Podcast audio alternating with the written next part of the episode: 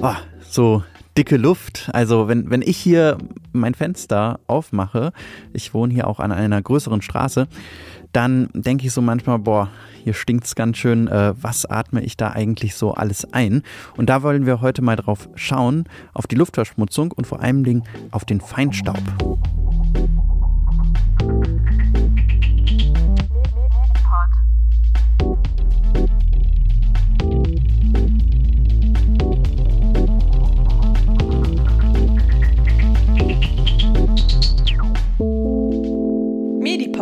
Der Podcast für Medizin.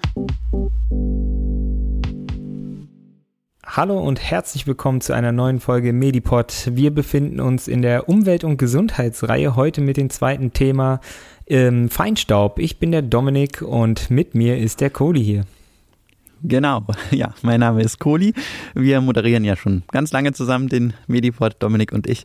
Und ähm, ja, wir machen immer wieder ähm, jetzt Themen zu dem Themenblock Umwelt und Gesundheit, haben wir das genannt. Themenreihe, wir hatten ja schon eine Folge zum Lärm. Scrollt da gern mal zurück in unserem Podcast-Feed. Und ähm, ja, heute wollen wir uns einfach mal die Luftverschmutzung anschauen. Was äh, macht das eigentlich mit unserer Gesundheit?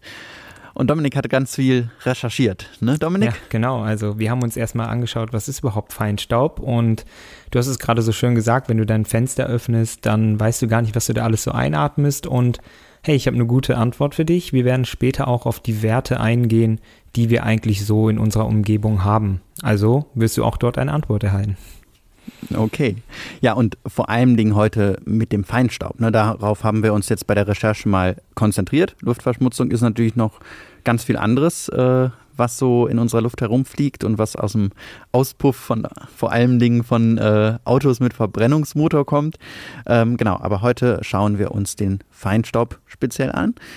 Dominik, ähm, Feinstaub das, das ist jetzt erstmal auch so ein Wort, äh, da kann man sich vielleicht gar nichts drunter vorstellen. Staub, das kennt jeder, das äh, liegt bei mir im Zimmer auch häufig herum, ähm, ist groß, äh, ähm, grob und, und kann man dann wegwischen. Ist das beim Feinstaub auch so? Wie sieht der eigentlich aus? Nee, das ist ganz anders. Ähm, Feinstaub ist nämlich ein Teil des Schwebestaubs und ähm, Feinstaub ähm, bezeichnet man Teilchen, die in der Luft sind, die nicht sofort zu Boden sinken. Das heißt, sie sind eine gewisse Zeit in der Atmosphäre unterwegs. Das heißt, wir können sie gar nicht sehen so wirklich. Also es ist nicht dieser Staub, den du bei dir auf dem Boden siehst, ähm, sondern es ist noch, noch viel feiner und der ist gar nicht so wirklich ersichtlich.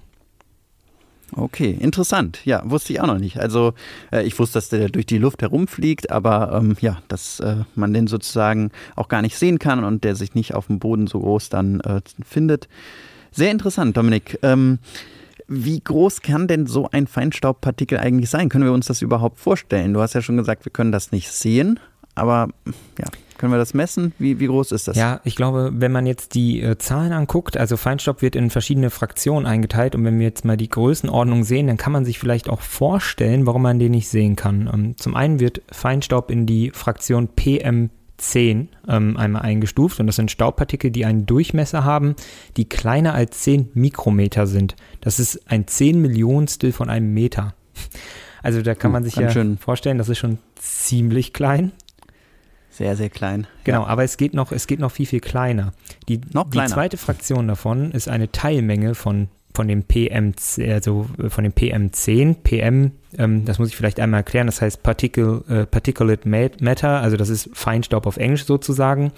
Und äh, gerade hatten wir PM10 und die zweite Fraktion ist PM2,5, also nochmal kleiner und die werden zu der Feinfraktion gezählt. Und die dritte Fraktion mhm. sind die ultrafeinen Partikel und das ist PM 0,1 und die sind so winzig, dass man sie wirklich überhaupt gar nicht mehr erkennen könnte.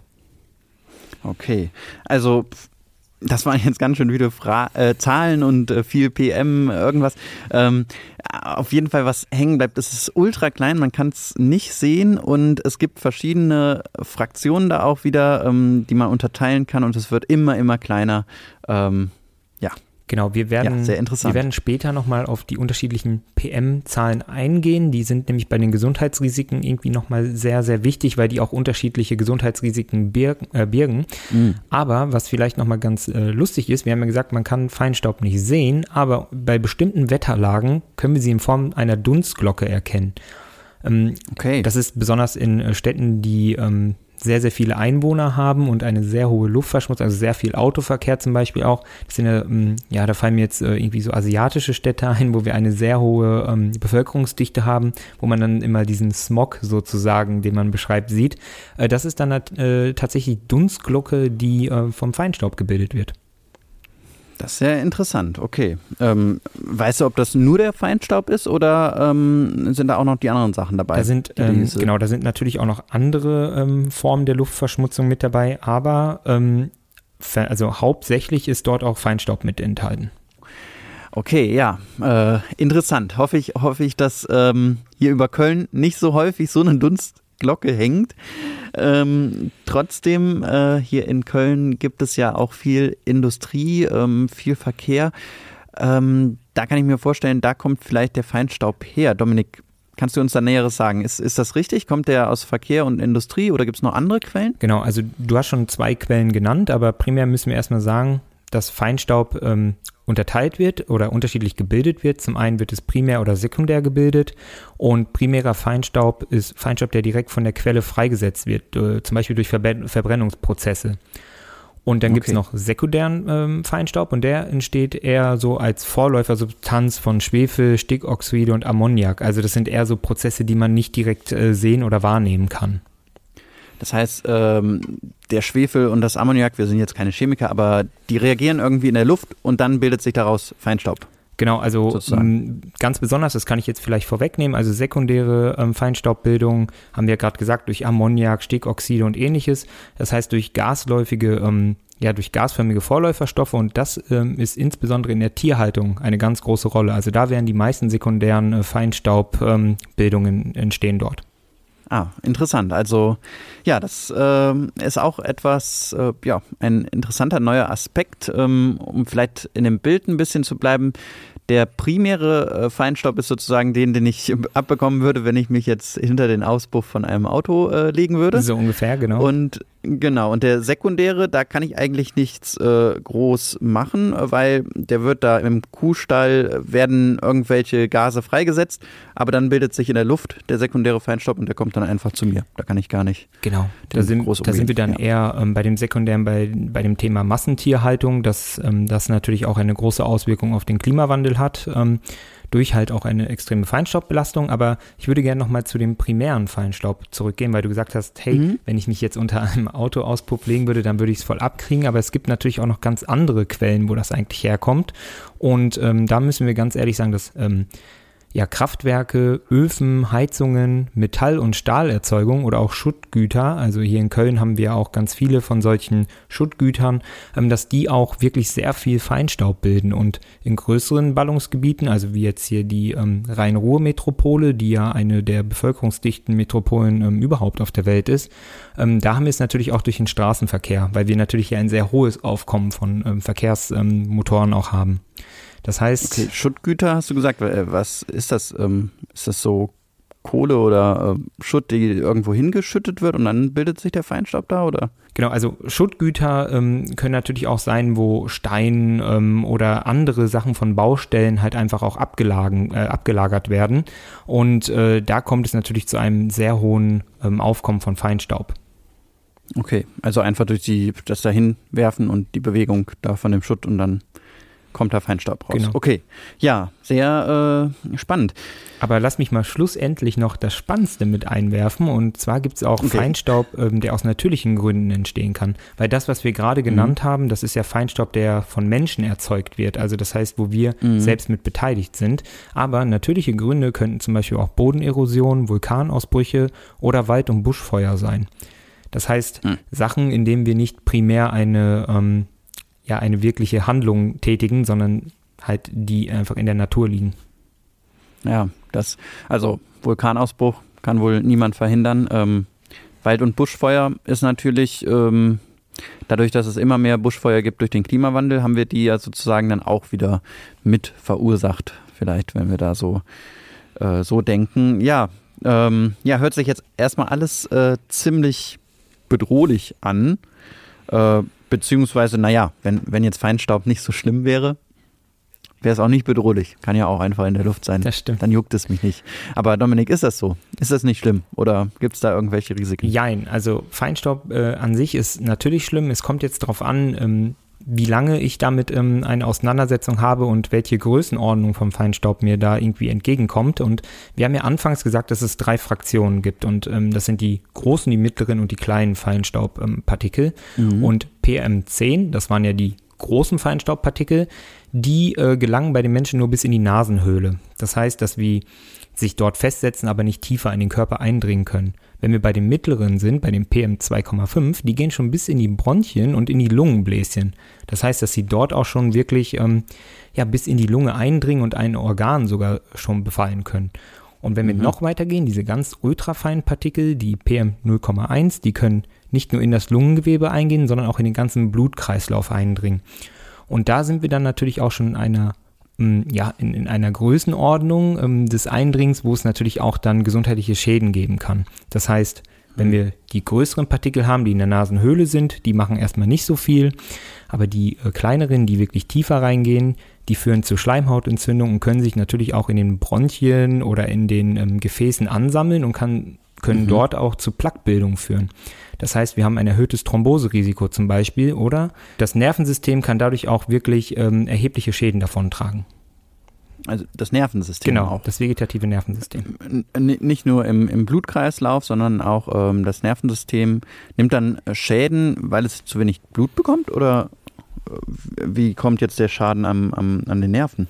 Genau, also es kommt zum einen dazu, dass natürlich die ganzen kleinen Gefäße verstopfen können und dass dann dort die Nervenbahnen auch zugrunde gehen, weil sie a entweder nicht mehr durchblutet sind oder b auch einfach Schaden nehmen dadurch, dass das Gefäß und das Gewebe drumherum halt auch verletzt wird. Okay.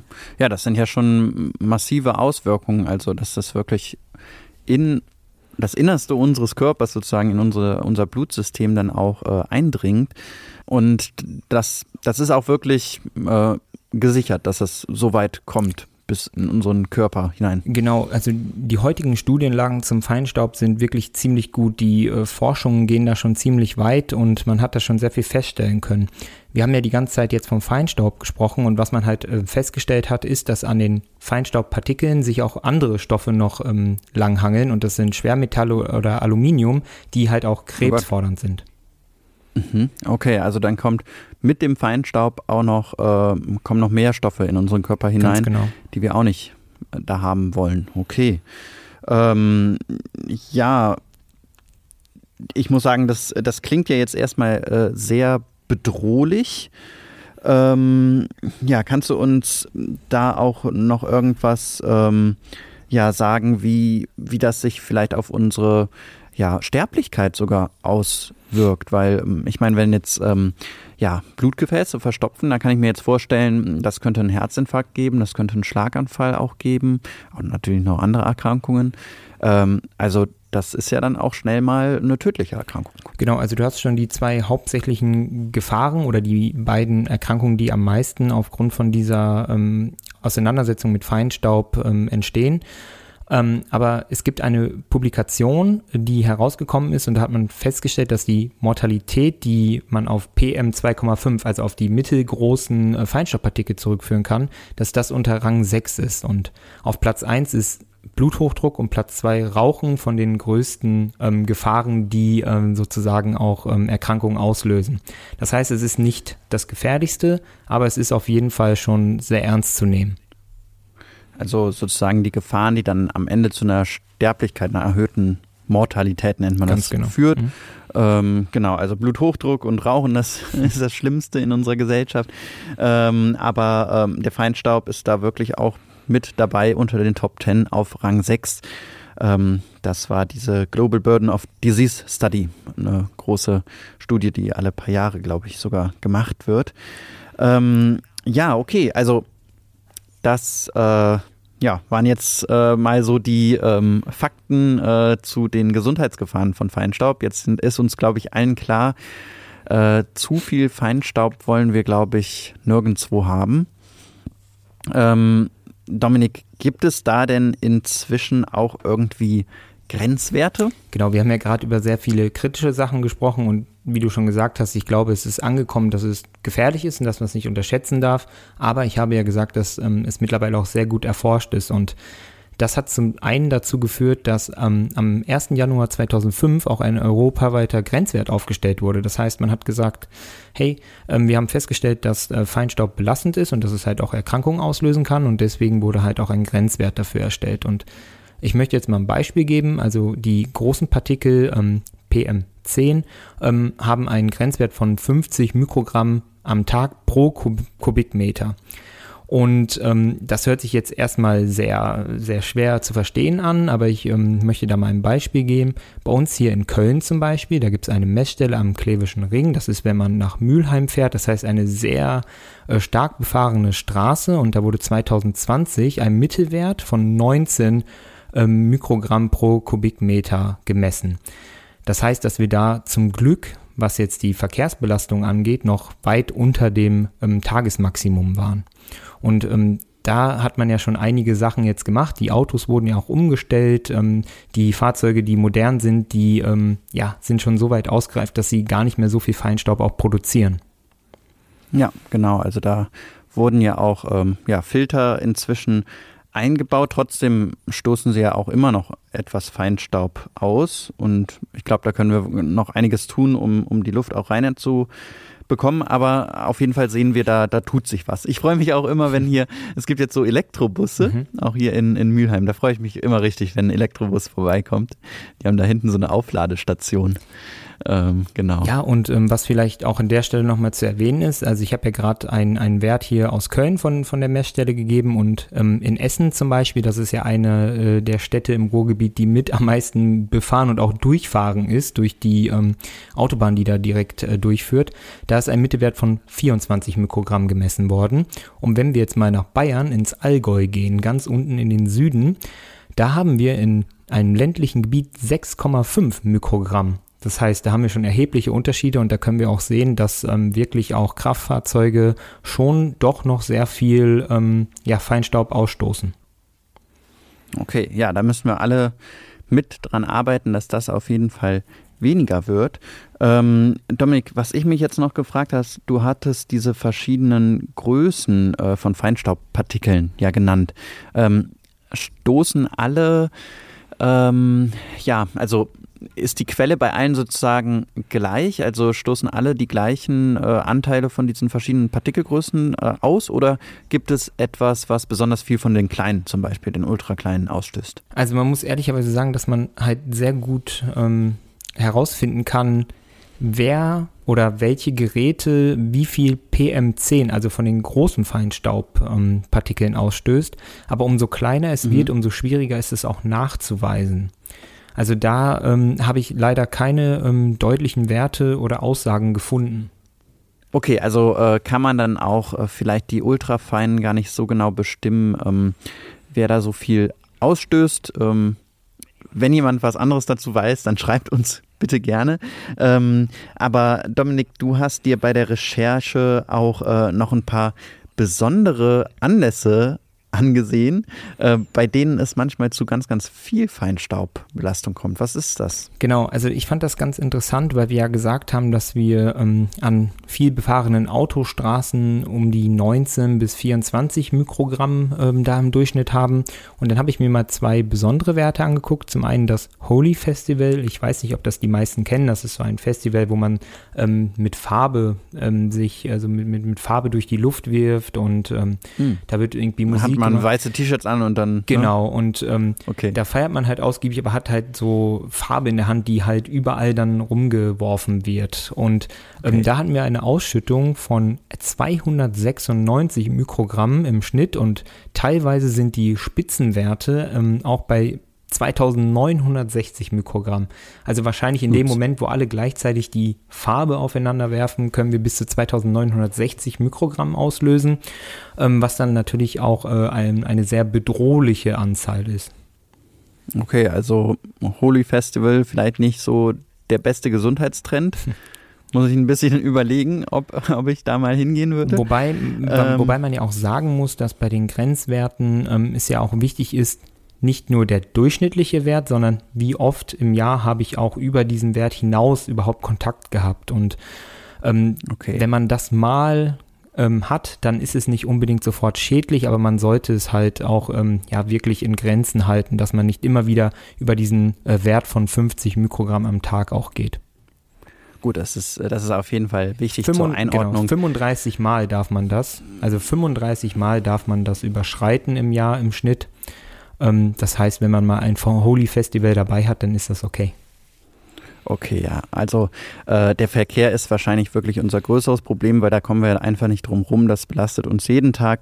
Ähm, ob das Holy Festival da jetzt noch den großen Unterschied macht. Aber trotzdem interessant zu wissen, ähm, bei dieser äh, Farbaktion wird sehr viel Staub und Feinstaub vor allem Dingen genau. aufgewirbelt. Und das äh, ja, und, könnte nicht so gut Und das zweite ja, Event, ich glaube, das äh, haben sich die meisten schon gedacht, ist natürlich Silvester, der Jahreswechsel und ja. es gibt da tatsächlich nicht so viele gute Zahlen, weil es wahnsinnig schwer ist, das zu bemessen. Aber ähm, nach Mitternacht, also nachdem die ganzen Raketen gezündet wurden, haben wir ganz oft Werte, die über mehrere tausend Mikrogramm betragen. Leider haben wir keine mhm. aktuellen Zahlen, weil 2021 natürlich durch die Corona-Maßnahmen es auch nicht so ähm, nicht so zu ähm, Raketen und Feuerwerk überhaupt kam und deswegen ähm, kann man eigentlich nur davon ausgehen, dass äh, dieser Jahreswechsel von 2021 auf 2022 eine erhebliche Reduktion der Feinstaubpartikel hatte, ähm, weil wir halt einfach kaum ähm, ja, draußen äh, Feuerwerk hatten.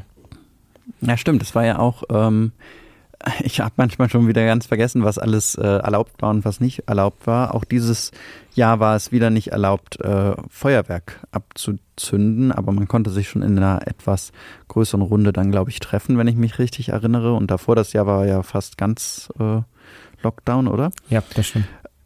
Ähm, ja, also das ist auf jeden Fall ein sehr interessanter Aspekt, wo ich auch schon, schon länger drüber nachdenke und ähm, ja inzwischen eigentlich der Meinung bin, Achtung, jetzt kommt meine Meinung, ähm, dass wir vielleicht an Silvester überdenken sollten, ob wirklich jeder ähm, Feuerwerk ab, abzünden muss, weil das sieht ja am Ende auch manchmal gar nicht mehr so schön aus, ja. Also wenn jeder herumfeuert.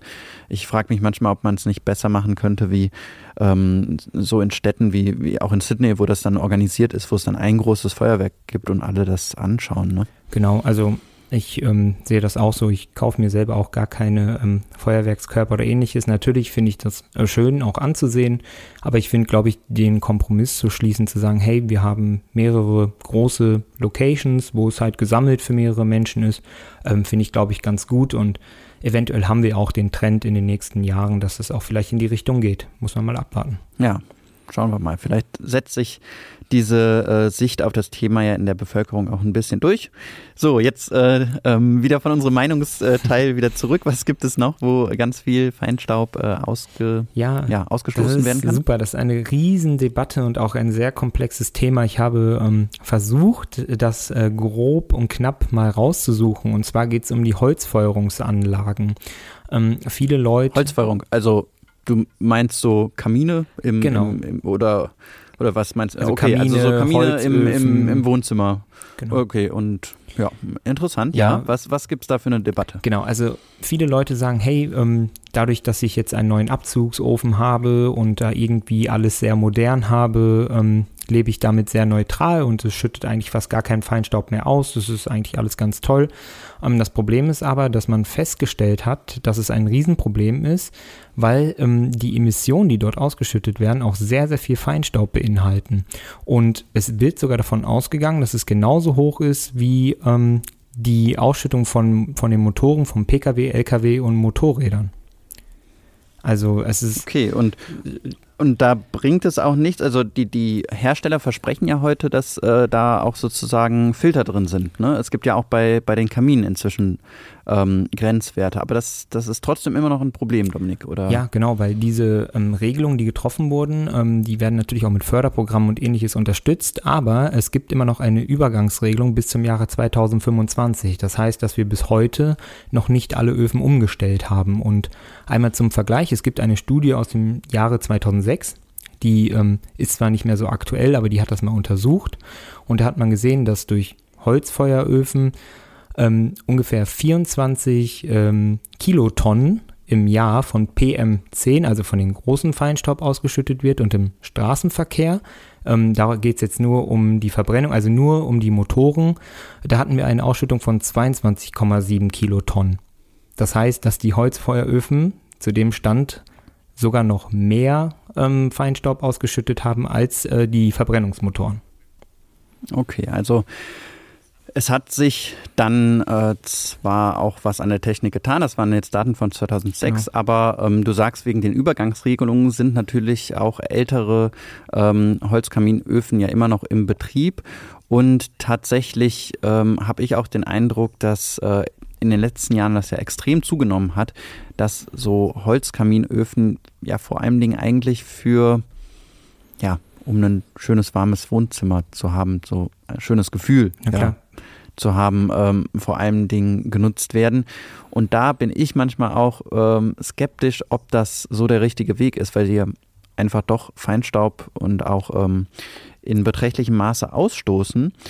Ähm, jetzt ist natürlich nochmal eine ganz andere Frage, jetzt äh, seitdem es äh, den Ukraine-Krieg gibt, ähm, ob man mit Holzfeueröfen irgendwie ein bisschen unabhängiger von der Gasversorgung sein würde. Das äh, möchte ich da gar nicht ähm, ja, bestreiten, aber trotzdem müssen wir uns diesen Aspekt mit dem Feinstaub auf jeden Fall anschauen und das abwägen. Ich glaube, dass ähm, einfach auch wichtig ist, dass die Leute, die mit Holzfeueröfen halt zu Hause agieren, dass die halt an diesem Förderprogramm teilnehmen und halt auch eine vernünftige Umrüstung machen, um dann halt einfach auch die Feinstaubbelastung runterzuhalten, weil, wie du schon sagst, natürlich ist es so, dass man in der heutigen Zeit guckt, ähm, wenn jetzt die Preise für ähm, Strom und Gas so hoch sind, dass man halt mit, mit Holz vielleicht für sich ähm, besser fahren kann und das dann auch noch irgendwie umweltschonender und ressourcenschonender machen kann, dann ist das natürlich eine gute Alternative. Aber man sollte ähm, darauf achten, dass man einen modernisierten ähm, Ofen dann hat, um halt die Feinstaubbelastung auch runter zu ja, reduzieren. Okay, ja, das ist ein wirklich komplexes Thema. Ich glaube, das äh, können wir hier auch in der Komplexität vielleicht noch gar nicht äh, abschließend darstellen, aber auf jeden Fall schon mal der Hinweis, Holzöfen sind auch eine äh, gravierende Quelle für Feinstaub und da sollte man sich nochmal informieren und einlesen, was es da für Möglichkeiten gibt, das zu reduzieren. Genau. Ja, war es das soweit? Glaub, ja, ja ne? ich Oder? denke jetzt mit der Aussicht, mhm. das hat sich ja eigentlich. Genau. Dann moderiere ich das mhm. Ganze noch ab. Ja, das war äh, unser kleiner Überblick so über die Auswirkungen, die Feinstaub auf unsere Gesundheit haben kann, was die Quellen für Feinstaub sind. Und äh, wir hoffen, wir konnten euch ein paar neue Aspekte auch äh, mit aufzeigen. Vielen Dank, Dominik, für die Recherche. Sehr gerne. Du hast das Ganze ja heute wieder anrecherchiert und ähm, ja, ich äh, habe vor allen Dingen moderiert und dumme Fragen gestellt. ähm, genau. Aber ja, äh, hoffe, dass das allen ähm, ja, sehr viel gebracht hat und äh, schreibt uns auch gerne, ähm, was ihr zu dem Thema denkt, äh, ob ihr Fragen habt, ob ihr etwas besser wisst als wir, äh, dann äh, nehmen wir das auch immer gerne auf. Ähm, und ähm, ja, und auch sonst, was ihr euch für Themen noch wünscht. Also wir haben uns noch ein paar andere Themen zu Umwelt und Gesundheit auch gedacht für die nächste Zeit. Ähm, und ähm, vielleicht habt ihr da ja auch noch ein paar ähm, Ideen. Also wir wollen auch nochmal auf den Klimawandel auf jeden Fall schauen, was das für Auswirkungen für unsere Gesundheit hat und noch andere Dinge. Schreibt uns gerne. Ja, vielen Dank. Hat äh, Spaß gemacht. War auch beim Recherchieren ein sehr interessantes Thema und ähm, ja, etwas, was mich auch jetzt noch nachhaltig beschäftigen wird, weil ich das schon, ja, schon krass fand, was halt Feinstaub auch wirklich für gesundheitliche Risiken mit sich bringt. Ähm, genau, ich, wie gesagt, freue mich, äh, dass äh, wir diese Reihe hier jetzt am Start haben äh, zum Thema, äh, also auch einfach zum Thema Umweltschutz und allem drum und dran, was so dazugehört. Und ich freue mich auf euer Feedback. Ja, genau. Und dann bleibt mir eigentlich nur noch zu sagen, wo ihr euer Feedback äh, lassen könnt, nämlich äh, per E-Mail natürlich, medipod lukas-kohlenbach.de oder wenn ihr bei Instagram seid, sehr, sehr gerne auf unserem Instagram-Channel. Jetzt ja der gemeinsame Instagram-Channel mediclips.medipod. Da sind wir immer erreichbar und da gibt es auch noch ganz, ganz viel anderen Content. Folgt uns da gerne. Also bis dahin, bleibt staubfrei und alles Gute. Bis dann. Medipod, der Podcast für Medizin. Und noch mehr Medizin-Content auf unserem Instagram-Channel Mediclips. Schaut gerne einmal vorbei.